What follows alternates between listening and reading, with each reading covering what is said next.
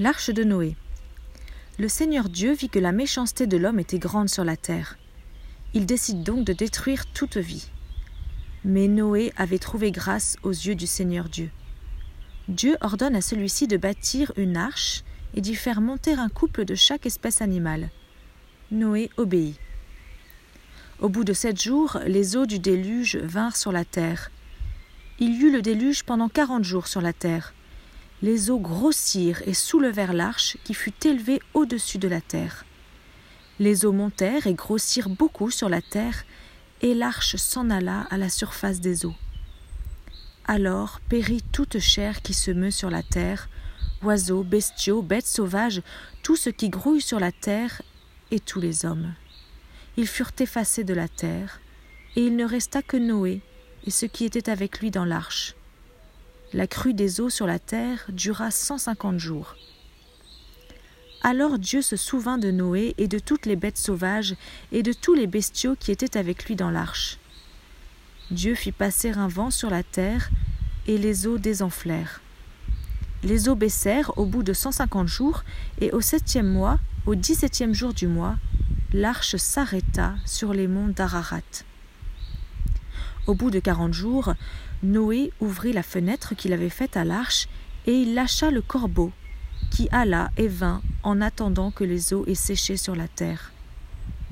Alors il lâcha d'auprès de lui la colombe, pour voir si les eaux avaient diminué à la surface du sol. La colombe, ne trouvant pas un endroit où poser ses pattes, revint vers lui dans l'arche, car il y avait de l'eau sur toute la surface de la terre. Il étendit la main, la prit, et la fit rentrer auprès de lui dans l'arche. Il attendit encore sept autres jours, et lâcha de nouveau la colombe hors de l'arche. La colombe revint vers lui sur le soir, et voici qu'elle avait dans le bec un rameau tout frais d'olivier. Ainsi Noé connut que les eaux avaient diminué à la surface de la terre. Il attendit encore sept autres jours et lâcha la colombe qui ne revint plus vers lui. C'est en l'an 601 de la vie de Noé, au premier mois, le premier du mois, que les eaux séchèrent sur la terre. Noé sortit avec ses fils, sa femme et les femmes de ses fils, et toutes les bêtes sauvages, tous les bestiaux, tous les oiseaux, toutes les bestioles qui rampent sur la terre sortirent de l'arche, une espèce après l'autre. Noé construisit un autel au Seigneur Dieu, il prit de tous les animaux purs et de tous les oiseaux purs, et offrit des holocaustes sur l'autel.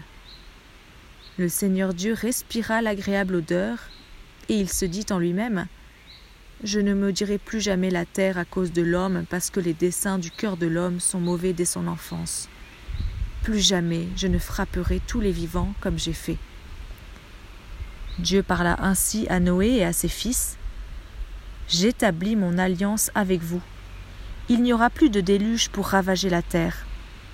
Et Dieu dit Voici le signe de l'alliance que j'institue entre moi et vous et tous les êtres vivants qui sont avec vous pour les générations à venir. Je mets mon arc dans la nuée, et il deviendra un signe d'alliance entre moi et la terre.